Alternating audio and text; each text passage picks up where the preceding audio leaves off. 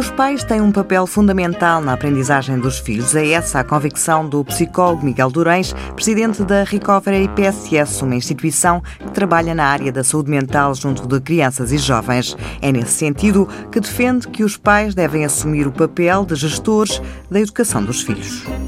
Hoje em dia nós gerimos tudo, gerimos o nosso tempo, gerimos o nosso orçamento, gerimos o nosso trabalho, gerimos a nossa família, gerimos as nossas relações. Os filhos, claro, com a componente afetiva muito maior, não é?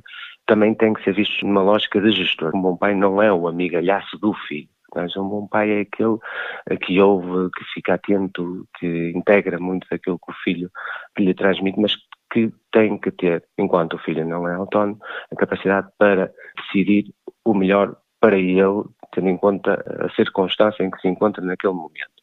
Por isso, os pais, como gestores educacionais, devem apoiar a aprendizagem realizada nas escolas, manter-se a par daquilo que está a ser realizado.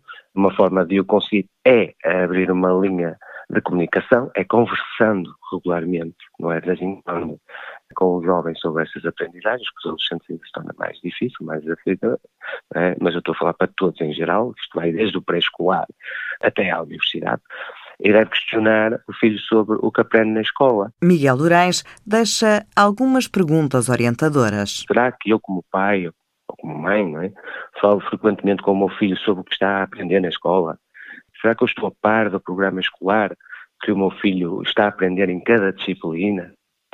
Será que eu sei se o meu filho tem os sumários ou as lições em dia agora no início? Importante começar logo com isto, para depois não ter que negociar mais tarde. Será que eu sei se ele tira apontamentos durante as aulas? Será que o meu filho consegue estar atento se coloca questões quando não percebe uma matéria? Até porque, lembra o psicólogo, muitos dos problemas de ansiedade entre as crianças e jovens são problemas relacionados com o desempenho.